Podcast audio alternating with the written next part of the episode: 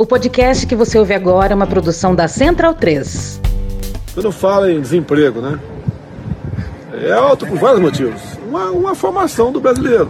Uma parte considerável não está preparado para fazer Quase nada. O Ministério da Educação retira 220 milhões de reais das universidades federais. O presidente Jair Bolsonaro sancionou o orçamento para este ano de 2022 e tirou somente da área da educação mais de 800 milhões de reais. O governo Bolsonaro enviou ao Congresso um projeto de lei que entrega os recursos de pré-sal e desvincula esse dinheiro dos gastos com saúde e educação. Atualmente, a União recebe uma parte dos barris de petróleo retirados do pré-sal. Parte do dinheiro vai para o Fundo Social, que destina 75% dos recursos para a educação educação e 25% para a saúde. Agora, o governo Bolsonaro tem um projeto que desvincula o pré-sal dessas áreas tão importantes para a população brasileira. Então, bundão é o Jair.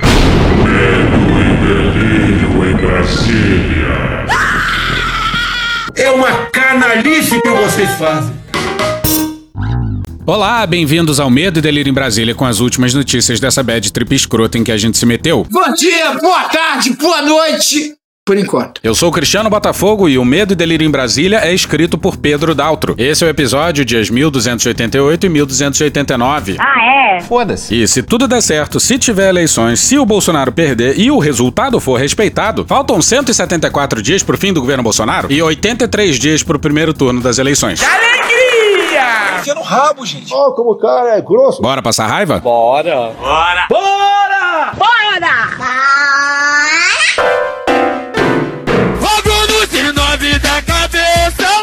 O que dizer do Marcos Duval, hein? Ai, detalhe, hein, mano. Detalhe. Não, esse é o detalhe. Arthur Duval, porra. Mas o que dizer do Marcos Duval? Nada. É, melhor não falar nada mesmo. Sim, estamos atrasados, mas tenha sua calma. Entrevista do Daniel Vetterman no Estadão. Sim, estamos atrasados no dia 7. Aí só fez o relato que o próprio presidente Pacheco colocou isso no início, né? Quanto ia ficar com tan, com quem, as bancadas, né? Isso. Uhum. Foi. Tornou ele ele ele ele ele ele ele ele ele ele ele ele ele ele ele chamou todos e falou: olha, o critério que eu vou adotar é esse. Sim. E eu achei justo. Isso foi quando, senador? Antes dele assumir um, ou depois? Quando ele assumiu, ele já tinha sido eleito. Tinha sido eleito e aí chegou, é, chamou os líderes, é isso? Foi, aí ele chamou os, os, que ele era mais próximo, que apoiaram a, a, a campanha dele. What did you say? Os que ele era mais próximo, que apoiaram a, a, a campanha dele. What did you say? Os que ele era mais próximo, que apoiaram a, a, a campanha dele. Ah, bom! Sim, ao que parece, o orçamento secreto virou dinheiro de campanha pro Lira e pro Pacheco nas eleições internas da casa. Afinal, por que outro motivo você acha que. O Lira é foda! Os líderes. E aí ele tornou, olha, o, a, o meu critério vai ser esse. Todo mundo concordou. Então ficou uma coisa transparente, assim, transparente, assim, transparente, assim. Pô, transparente aí é só o Marcos Duval. Já o orçamento secreto. Nem fodendo! Eu achei assim, eu, eu, e assim, de todo coração, de todo coração. É meu pau em sua mão. O Rodrigo, pra mim, é um cara fora da curva. Vai ser um ponto fora da curva. Fora da curva por exatos 50 milhões de reais. Ser presidente do Senado e presidente da República. Mim. Pois é, Bolsonaro. Não é presidente mais. Não é presidente mais. Quem manda no Brasil tá no Congresso. E manda porque os generais não sabem governar um país. E deram o orçamento de mão pro Lira e pro Pacheco. É um cara corretíssimo, assim, muito equilibrado. Com certeza. E daí? Inspecionou as cordas entre os poderes. Quando estão me intimidando, presidente, Vossa Excelência não falou isso, estão intimidando essa casa aqui. A nota é desproporcional, presidente. Vossa Excelência, como presidente do Senado, deveria dizer isso no seu discurso. Eu sou um membro dessa casa. Vossa Excelência dizer a nota é desproporcional. Eu não aceito que intimide um senador da República. Quem me ligou dizendo foi até o Davi, não foi nem o Rodrigo. E aí, com o Davi que eu perguntei, mas, pô, eu achei até muito, né, pra eu encaminhar pro Estado. What? Mas como questão de saúde, eu falei, não vou negar. Mas eu perguntei, mas teve algum critério? Ele falou, foi aquele critério que o Rodrigo falou pra vocês. Uhum. Lá no início. Ah, tá, entendi. Oh, não! Fala mais, Marcos. Vai, desabafa. Solta tudo, solta tudo. Encosta sua cabecinha no meu ombro. Fala. Aí ele falou, só que o Rodrigo te colocou no critério como se você fosse um líder. Pela gratidão de você ter ajudado a campanha dele. Pela gratidão de você ter ajudado a campanha dele. Critérios técnicos. Critérios técnicos. A presidente, do Senado. Entendi. Falei, poxa, obrigado. Não vou negar, eu vou indicar. Quanto foi e o o valor? Ministério Público Senador? foi 50 milhões. 50 milhões esse ano, 2021, né? Quer dizer, do ano passado, 2021, né? Isso. Do ano passado para ser executado esse ano. O jornalista incrédulo, óbvio, simplesmente não acredita no que tá ouvindo. E E esse relato que o senhor tá dando é em on mesmo. Caralho! aí acho que ele para um segundo pra pensar, tanto que tem um espaço na fala. Ouve o que tá falando? E esse relato que o senhor tá dando é em on mesmo. Pode, pode ser em on, é público. Eu- Thank you. eu Já comuniquei isso ao Ministério Público na Mas época. inclusive. É o valor questão- que todo mundo dizia que é o tal do orçamento secreto, da compra de voto, da compra de voto. Caralho! Você vai ver, assim, pô, eu, eu, eu acho, eu acho, que eu não, não pedi para levantar isso, porque cada um, eu faço meu trabalho Sim. eu acho que foi o mesmo valor que os líderes receberam. E o critério que ele, ele colocou para mim foi o critério de eu ter apoiado ele enquanto outros não apoiavam. Foi o critério de eu ter apoiado ele enquanto outros não apoiavam. Puta que pariu, Marquinho! Mas ele não prometeu, eu, assim, em nome da minha filha, assim, eh, eu só tenho uma de hoje, tem 16 anos. Em nome dela, eu te digo, em momento algum ele, te, ele me prometeu um real. É óbvio que não. Tipo assim, me apoie que eu te dou um real, me apoie que eu te dou um real, me apoie que eu te dou um real. Barato demais! Ou me apoie que eu te dou a presidência de uma comissão. Nada. Nada. Absolutamente nada. Absolutamente nada. O termo usado Não pelo Davi, então, foi gratidão, é isso? Que delícia, cara! Medo e delírio. Agora, uma coisa é muito importante: a gratidão. Não se esqueçam de uma coisa para os restos das suas vidas: a gratidão. É meu pau em sua mão. É, isso. Isso. Boa, boa. A palavra excelente, vou usar, se você me permitir. Não, é, eu não, não, não, não, não é, não é pra usar. Eu tô falando, eu tô perguntando qual palavra. Não, isso é. Eu Porque eu lembro que senhor nisso. citou Gratidão. Você resumiu. Isso, gratidão. Meu pau em sua mão. Mas é- não é a mesma coisa, senador? Caralho! Do lado de. a- a- Mas é só a ordem que inverteu? Não é a mesma coisa? Olha, assim, ele, ele na, na, na- Não dá, não dá pra continuar. Tá passando mal. Aí aconteceu uma coisa curiosa. A gratidão foi tamanha que o Pacheco tinha indicado o Marcos Duval como relator da LDO no Senado. E não foi por acaso, né? Mas deu merda e o Pacheco tem que afetar algum republicanismo, né? Não tem. Bora pra Mariana Carneiro, a Júlia Lindner e o Gustavo Cortes no dia 12 no Estadão. O recuo do senador Marcos Duval na definição sobre como será executado o orçamento secreto em 2023 nasceu no gabinete de Rodrigo Pacheco. Olha só. Irritado com a repercussão da entrevista de Duval ao Estadão, Pacheco pressionou o senador a desistir das inovações que ele queria emplacar no ano que vem e patrocinou um movimento para retomar as regras vigentes. Duval queria tornar o orçamento secreto impositivo em 2023. Pois é, alguém acha que o presidente do Senado, Rodrigo Pacheco, era contra as emendas impositivas? Não. Isso é coisa do Pacheco e do. presidente da Câmara, Arthur Lira. Ou alguém acha que foi o Marcos Duval, um senador novato que nada entende de orçamento, que inventou isso do nada. Você tem quantos anos, menino? Pacheco ficou acuado com a entrevista, acendeu o isqueiro e colocou a culpa das emendas impositivas no X9. da cabeça ao pé! E o Pacheco se saiu com essa aqui, ó. Daniele Brant e Renato Machado na Folha no dia 11. Ele afirmou ainda que o momento era inoportuno para a criação dessa novidade no orçamento. O sujeito se lambuzou com bilhões do orçamento secreto e agora mete essa. Justamente depois da revelação do Marcos Duval. Não vem com essa, não. Lembra o Onyx Lorenzoni? Parece nome de chuveiro, mas não é nome de chuveiro. Chorando e fazendo tatuagem de arrependimento, mas só depois de ser delatado. Alguém consegue fazer o lockdown dos insetos? Isso aí, claro, é redução de danos, gerenciamento de crise. Aí, no final das contas, a sessão aconteceu hoje, dia 12, lá no Senado. E a impositividade caiu. Porra! E vamos ser claro, a impositividade caiu não por mérito da oposição, mas pela sinceridade desconcertante do Marcos Duval. Eu não peguei ninguém aqui. É outro, porra! O Lira e Pacheco foram alvejados por fogo amigo do sujeito que se diz instrutor da SWAT. Fomos surpreendidos por esse plot twist. Muito bom, muito bom. E ao que parece, o Pacheco não combinou com o Lira. Que delícia, cara! Volta pra Mariana Carneiro, Júlia Lindner e Gustavo Cortes no Estadão no dia 12. No grupo de WhatsApp da Câmara, Lira e aliados sentiram o golpe. Abre aspas, o relator da LDO, Marcos Duval, está sendo pressionado a acatar uma emenda retirando a impositividade. Proponho que, se isso acontecer, passemos todos a obstruir a LDO até resolver. Fecha aspas, escreveu Elmar Nascimento, do União Brasil da Bahia. Abre aspas, amigos, se não houver acordo, o melhor é obstruir e tentar arrumar até quinta. Em respeito ao que foi acertado, fecha aspas, escreveu Lira.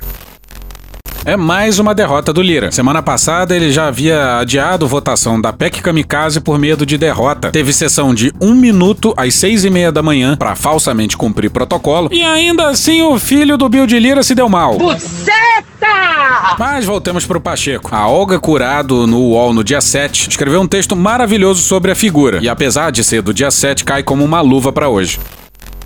A síndrome do boi sonso apresenta um tom de voz próprio. A entonação é meio dormida, meio embolada, meio sonífera para a audiência e traz um conjunto de palavras igualmente inacessíveis do ponto de vista do vocabulário mundano do dia a dia, mas revela uma inaudita preocupação em parecer solene. Portanto, para ser um boi sonso, é preciso, em primeiro lugar, não parecer que é sonso, mas sim que tem compromisso com temas absolutamente superiores. Um número absurdo de pessoas passando fome, mas o sonso fica focado nas questões comezinhas próximas a seu estômago e ego. Um exemplo: o país experimenta a triste agonia de 33 milhões de pessoas passando fome. O que ocupa o portador da síndrome? A organização de empregos para colegas de parlamento.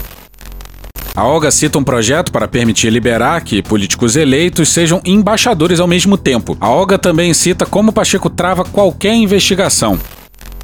O boi sonso, normalmente, sem qualquer identificação com um personagem, é basicamente um covarde. Geralmente isso aparece nos movimentos do corpo, estudadamente comedidos, no olhar esgazeado durante entrevistas coletivas, em uma protuberância mal disfarçada na barriga crescida pela indigestão de banquetes seguidos de negociações em que o bem comum passa longe.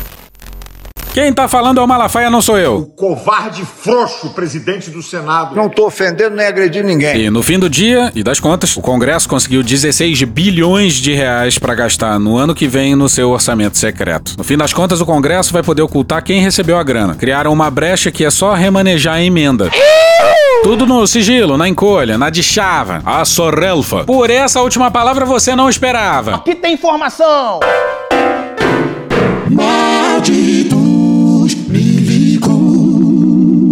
A gente queria poder falar muito menos dos militares. Bom, mas como esse é um diário de um governo que é militar, então não tem muito como, né? Infelizmente. A gente estava achando que essa escalada retórica seria mais pra frente, mas ao que parece alguém deu um salve. E aparentemente quem tá na linha de frente é o general da defesa. Bora pro Felipe Frazão no dia 12 no Estadão. As Forças Armadas preparam um plano de fiscalização paralela para as eleições desse ano. Ah, não, de novo não! De novo não! Calma, calma. Calma é o cacete, pô. Pois é, fiscalização paralela. Já tivemos o gabinete paralelo da saúde. É Teve também na educação. Você só receberá verba por intermédio de um pedido do pastor da Assembleia de Deus. E agora fiscalização paralela nas eleições também. Olha só o conflito. Uma eleição envolvendo a tentativa de reeleição de um governo militar repleto de generais seria fiscalizada de forma paralela pelos generais. Aí, para ficar claro, quem faria a fiscalização do processo eleitoral seriam generais da ativa. Não tem como não dar errado. Vai dar errado. Política não pode estar dentro do quartel. Se entra política pela porta da frente, a disciplina e a hierarquia saem pela dos fundos. Depois de enviar mais de 80 questionamentos ao TSE sobre o processo eleitoral e alegar que não tem obtido respostas, o Ministério da Defesa montou uma equipe de oficiais do Exército, da Marinha e da Aeronáutica com a missão específica de elaborar a padronização do banco de dados de armas e munições. Yeah, yeah! Pegadinha! Mas isso é, é enganar. Agora sério, vai lá. O Ministério da Defesa montou uma equipe de oficiais do Exército, da Marinha e da Aeronáutica com a missão específica de elaborar o roteiro inédito de atuação dos militares. É o caos.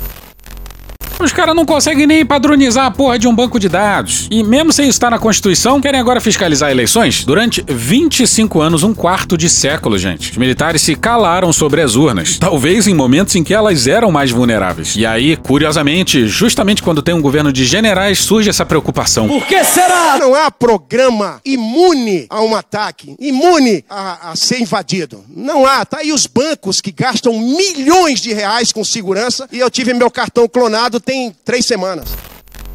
Pois é, a tal. Ramificação, um pouquinho à direita. E não, nenhum general desmentiu publicamente o presidente. Essa proposta da ramificação à direita, da contabilização paralela, não constava nas sugestões enviadas pelos. Malditos milicos. O presidente mente usando o nome das Forças Armadas. E os generais não fazem nada. Essa briga com o TSE não é uma batalha das Forças Armadas. O presidente fez essa escolha. As Forças Armadas não precisam fazer. O plano de fiscalização das Forças Armadas será dividido em oito etapas, seguindo de perto todas as fases do processo eleitoral. Esses oito momentos passam pela lacração das urnas. É a cultura da lacração. Pelos testes de autenticidade e integridade e pela verificação da totalização dos votos, na qual a contagem é comparada com os boletins de urna impressos. Numa dessas etapas, os militares pretendem cobrar da corte que os equipamentos sejam submetidos a testes. Esquisito, né? Mas calma que piora. Essa eu quero ver. Não, não quero ver, não. Abre aspas, estamos com plano de ação. Não, não, dá pra imitar melhor. Abre aspas, estamos com plano de ação para cada uma dessas oito fases. Para que, na hora da fase propriamente dita, por exemplo, na lacração do sistema, estejamos presentes para perguntar, verificar, questionar os procedimentos e propor alguma coisa. Sentar na mesa. Fecha aspas, disse o ministro da Defesa, Paulo Sérgio Nogueira de Oliveira, em audiência na Câmara. Porra, cara grita demais. Como é que vai mudar alguma coisa na hora de lacrar as urnas? Eu não entendi o que ele falou. O Ministério da Defesa já avisou ao tribunal que terá um plano de fiscalização própria. Sabe que você é muito petulante. Para concluir esse plano, porém, os militares solicitaram uma lista de informações técnicas ao TSE e reclamam que ainda estão sem resposta. Beijo, Faquin. E o Faquin respondeu sim. Respondeu com um claro. Teu cu! O ministro da Defesa e o presidente do TSE, Edson Fachin, não se falam mais. Eu fico muito triste, cara, desaberto, filho da puta! Vamos ser claro, o general da defesa resolveu agendar há um tempo uma reunião com o Faquin pro mesmo dia, e Faquin se recusou. O general reclamou publicamente disso algumas vezes e o Faquin ignorou ele. O general quer desesperadamente falar com o Faquin, mas o Faquin tá colocando o general no seu devido lugar. Beijo de novo, Faquin! Os militares sustentam que as informações requisitadas à Justiça Eleitoral são fundamentais para o plano de fiscalização. Então, como eles não vão receber as informações, então não vai ser possível eles fiscalizarem as eleições, é isso? Vai ter voto impresso, porque se não tiver voto impresso, senão que não vai ter eleição. Acho que o recado tá dado. Isso aí casa muito com os textos da Vera Magalhães e do Hélio Gaspari no episódio de ontem. Ah, e uma das coisas que os militares querem são informações sobre as apurações de 2014 e 2018. Vamos marcar para a semana que vem, é eu conversar com todos os embaixadores aqui no Brasil. O assunto será um PowerPoint, PowerPoint, PowerPoint, nada pessoal meu para nós mostrar tudo o que aconteceu eh, nas eleições de 2014. Nada. 2018. Absolutamente nada. Documentado. Não temos prova. Não tenho prova. Não tenho prova. Não tenho prova. Bora para Renata Galfi no dia 11 na Folha.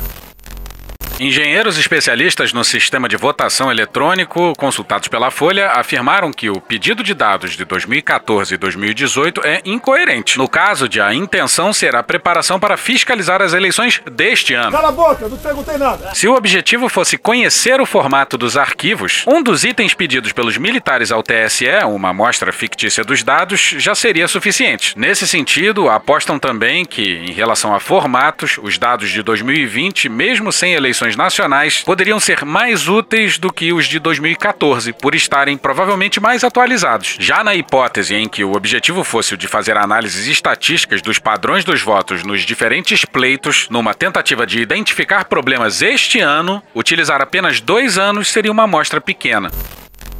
Pois é, nem pra pedir umas três eleições pra lá, sei lá, pra não dar tanto na cara, né? É que quero evitar a fadiga. E lembra daquele papo dos militares aventarem mudanças na hora de lacrar as urnas? O teor dos pedidos indica que um dos focos de atenção dos militares será a cerimônia pública em que os sistemas eleitorais são compilados e lacrados e que ocorrerá em setembro. Aí a gente fica pensando, né? Será que era sobre isso que Bolsonaro estava falando? Você sabe como você deve se preparar, não para o novo Capitólio. Ninguém quer invadir nada, mas para nós sabemos que temos que fazer antes das eleições. Antes das eleições. Antes das eleições. E toda essa distopia verde-oliva que a gente testemunha versa sobre. Dinheiro! André Borges no Estadão no dia 11. Uma auditoria interna do governo realizada pela CGU sobre a atuação de militares em cargos públicos aponta fortes indícios de irregularidades em pagamentos e ocupações de nada menos que 2.327 militares e seus pensionistas. A investigação apontou uma série de problemas, como acúmulo de funções simultâneas por militares da ativa e recebimento dobrado de salários e benefícios que extrapolam o teto constitucional. Pois é, a palavra convence, o exemplo arrasta. Eis um slogan conhecido dos militares. Se os generais recebem acima do teto, por que, que o pessoal de baixo não vai fazer o mesmo? E lembra, no episódio de ontem, que no texto compartilhado no WhatsApp pelo ministro da Defesa, ele questionava a possibilidade de Lula comandar as Forças Armadas. E o CGU fala em tem-se como possível causa residual a eventual má fé de militares. Exatamente isso. Repita comigo, má fé. Além das irregularidades encontradas, a CGU revela a fragilidade da gestão de recursos humanos do governo, que ocorre de maneira segregada. Isso ocorre porque o vínculo militar é gerido pelo Ministério da Defesa, que não se submete ao controle da CGU, enquanto os cargos públicos são de responsabilidade da Secretaria de Gestão e Desempenho de Pessoal do Ministério da Economia. Só os militares têm um sistema diferente, apartado. Os caras não têm controle nem sobre a própria folha de pagamento e querem fiscalizar a eleição. Não conseguem padronizar um banco de dados de armas e munições. E querem opinar sobre urna. E, nos dois casos, não é falta de capacidade, não. É porque eles realmente não querem. Os dados da Previdência dos militares são escondidos a sete chaves. Pois é uma caixa preta, muitas vezes. Você não tem informações. E eles querem mais é a população armada mesmo. É escancarar a questão do armamento aqui. Eu quero todo mundo armado. E o exército jura que o estudo tá errado. Sem citar números ou detalhes, Instituto Tirei do Cu. Os dados que você quer.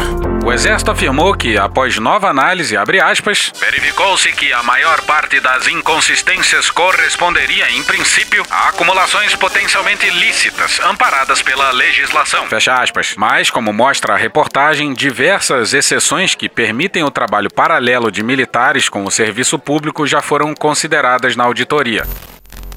E o Ministério da Defesa teve a cara de pau de dizer que já identificou duas irregularidades. Duas! É que quero evitar a fadiga. Sendo que o estudo da CGU identificou mais de 2.300. Porra. O Ministério da Defesa declarou à reportagem que, dentro da administração central da pasta, identificou dois casos de irregularidades. Um envolvia ocupação simultânea irregular e o outro o recebimento de salário acima do limite constitucional. O servidor, que não teve sua identificação mencionada, abre aspas, foi notificado a promover o ressarcimento dos valores, o que já vem ocorrendo. Fecha aspas.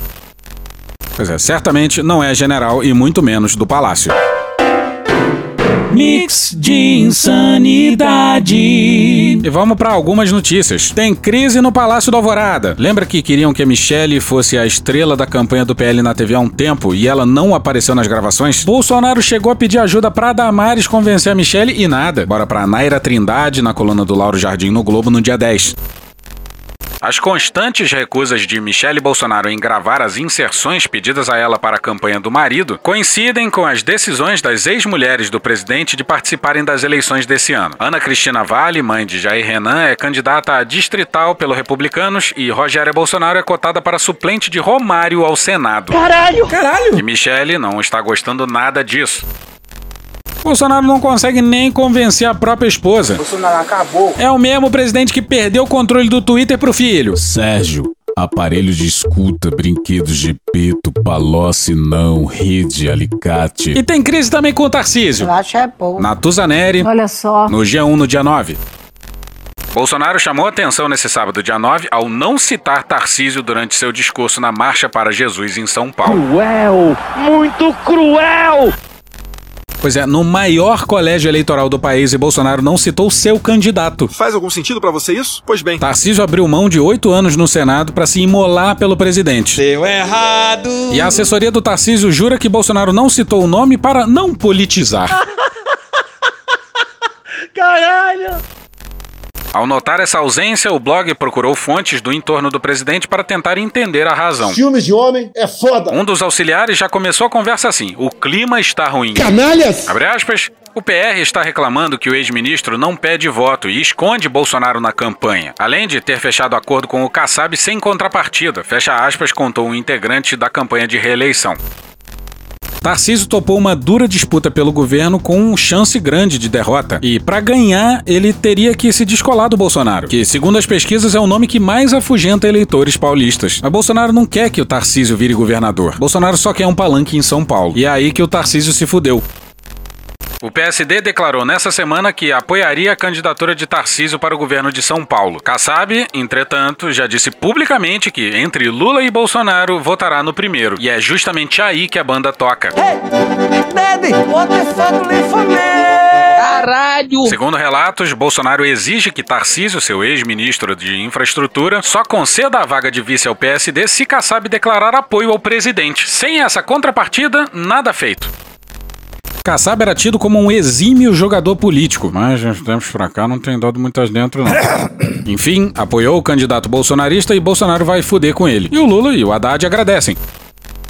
O blog foi checar o que pensava um outro auxiliar presidencial. Abre aspas, o presidente anabolizou Tarcísio, criou o candidato e o transformou num cara grande. Aí o cara grande não pede voto para Bolsonaro, fica distante dos conservadores paulistas e se deslumbra com o Kassab? Sabe quem pede voto pro Bolsonaro tá próximo dos conservadores paulistas e não se deslumbra com o Kassab? Tudo bem? Ele mesmo, vai entrar. Quer, quer, não quer sair de ré. E o Bolsonaro tá em guerra com o Abraham. Muito bom, muito bom. Mas bora pra uma notícia econômica. Paulo Guedes, mentiroso! Uma matéria gringa da Bloomberg cita um incêndio numa refinaria de gás no Texas, que foi apagado em 40 minutos sem feridos. Parece uma história para a imprensa local, no máximo. Exceto que, mais de três semanas depois, as ondas de choque financeiro e político ainda estão reverberando pela Europa, pela Ásia e além. Ih, rapaz. Isso porque o gás natural é a commodity mais quente no mundo agora. É um dos principais fatores que estão impulsionando a inflação global, registrando saltos extremos de preços mesmo para os padrões dos mercados turbulentos de hoje em dia. Cerca de 700% na Europa desde o início do ano passado, levando o continente à beira da recessão. Pois é, 700% é. Doideira! Pela primeira vez em três décadas, a Alemanha importou mais que exportou. A Alemanha é a locomotiva da economia europeia. Isso representa uma reversão no ritmo das exportações globais importantíssima e sinaliza uma recessão mundo afora está no cerne de uma nova era de confronto entre as grandes potências. Tão intensa que, nas capitais do Ocidente, os planos de combate às mudanças climáticas estão sendo relegados para um segundo plano. Em suma, o gás natural agora rivaliza com o petróleo como o combustível que molda a geopolítica, e não há o suficiente dele.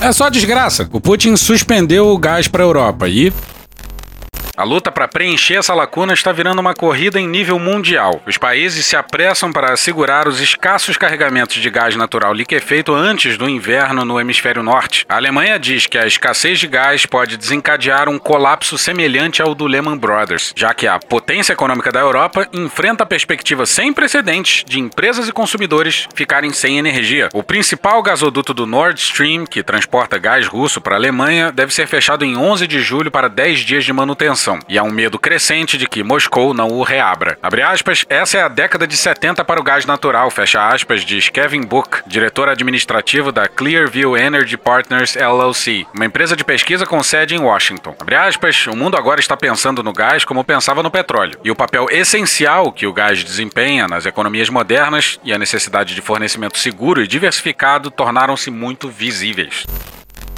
Só isso para explicar a postura do Putin. E puta que pariu, 2023 vai ser feio, hein? Diz aí, Cecília. A gente tá muito fudido. Puxa aí, Cunha. Que Deus tenha misericórdia dessa nação. Mas até o momento ele não teve. Porra.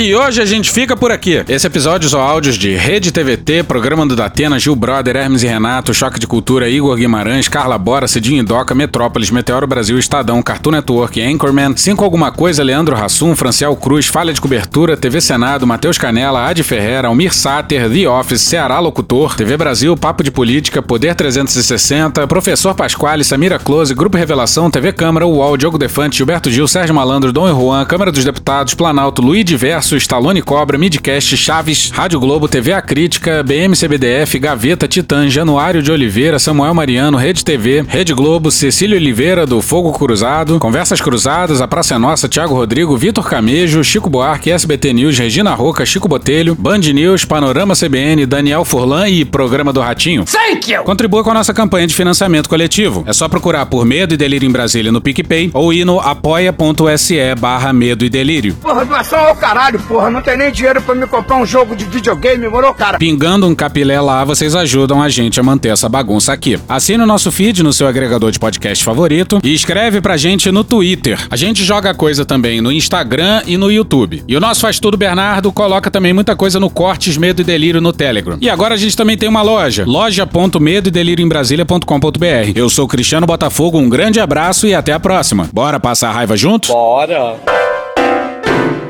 Permite uma parte? Não lhe dou a parte. Não lhe dou a parte. Mais importante que a vida é a liberdade. E vocês estão vendo ao longo dos últimos anos como essa liberdade está sendo açoitada por quem deveria defender a Constituição. Temos eleições pela frente. O voto é importante, não há a menor dúvida. Através do voto, você não vai mudar nada nesse país. Ah? Nada, absolutamente nada. Sei o que está em jogo aqui no Brasil. Nós não queremos que outros países, outros poucos países venham mandar aqui, como mandam na Venezuela. É um momento difícil porque o inimigo não é externo, é dentro do Brasil. Ele está aqui nessa, nessa região aqui da Praça dos Três Poderes. Mirandópolis Vocês a gente teve o aqui? Sodário. Pessoal, se alguém for falar aqui, eu vou embora. Deixa eu ver. Isso, educação. Essa semana terei reunião, só não sei se vai ser aqui ou no outro lugar, com todos os embaixadores do mundo aqui no Brasil. Será mesmo? Quero explicar para eles o que aconteceu no segundo turno de 2014, documentado, documentado, documentado, e o que aconteceu no primeiro e no segundo turno de 2018, documentado, documentado, documentado. Flashback. Não tenho provas que eu vou falar aqui. Não tenho provas, deixa bem claro. Repito, não tenho provas. Repito, não tenho provas. Repito, não tenho provas.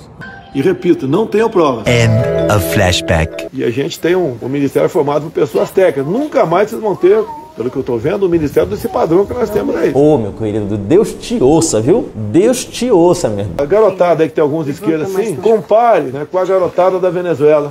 Pânico comunista. Pânico comunista. Então é mostrar para onde o Brasil pode ir se cada um não fizer a sua parte. Se cada um não fizer a sua parte. Se cada um não fizer a sua parte. Será que será? Flashback. Se precisar, iremos à guerra. Agora não apenas ir às ruas, saber o que eu pretendo fazer em ato contínuo. Não preciso aqui dizer o que eu estou pensando, o que você está pensando. Você sabe o que está em jogo, você sabe como você deve se preparar, não para o novo Capitólio. Ninguém quer invadir nada, mas para nós sabemos que temos que fazer antes das eleições. Antes das eleições. Antes das eleições. End of flashback. Se bem que eu já sei aproximadamente o que nós devemos fazer e vamos continuar fazendo. É pelo convencimento mostrar que se voltar a quadrilha de antes, o Brasil acabou. Puta que pariu. Porra. Porra. Porra. Porra. Putinha do poço. Problemas? Pornô. Pornô. Paralelepípedo de crack. Paralelepípedo de crack. Paralelepípedo de crack. Frente Putin. Frente Putin. Frente Putin. Frente Biden. Frente Biden. Frente Biden. Presidente, por que sua esposa Michele recebeu 89 mil de Fabrício Queiroz? Parte terminal do aparelho digestivo. Pum. Que bom do bom. Agora, o governo tá indo bem. Eu não errei nenhuma. Eu não errei nenhuma.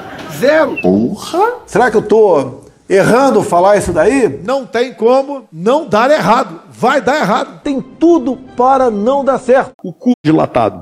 Lula ou Bolsonaro? Qualquer pessoa me perguntar Satanás ou Bolsonaro, eu vou responder Satanás. A verdadeira polarização é entre os que querem o direito de viver e os que querem o direito de matar. De que lado você tá? Nesta semana, falaram muito em polarização. Vamos deixar claro a eles o que era polarização. Polarização. É meu pau em sua mão, porra. O governador Alckmin participou de eleições, ganhou, perdeu, reconheceu o resultado. O presidente Lula participou de eleições, ganhou, perdeu, reconheceu os resultados. Agora esse fascistinha, esse fascistinha de merda aí, vem dizer, vem questionar depois de 30 anos urnas eletrônicas. Tá certa a indignação.